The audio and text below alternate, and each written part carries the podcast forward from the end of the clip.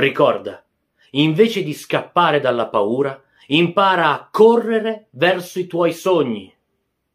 Perché se scappi ti guardi sempre indietro, no? Perché ah, ah, e quindi non sai dove vai. Se invece corri verso, almeno hai una direzione. Se poi la paura ti raggiunge, tu giustamente ti spaventi. Ah, cosa eh, dici? Brava paura che mi hai raggiunto, caspita, sei veramente veloce. La paura, eh, grazie, sì. E poi le dici, guarda, però io eh, sto correndo.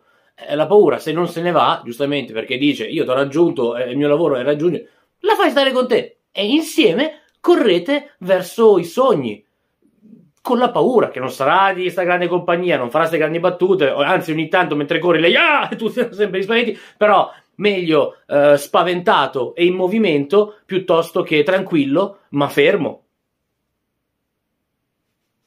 Correre, andare.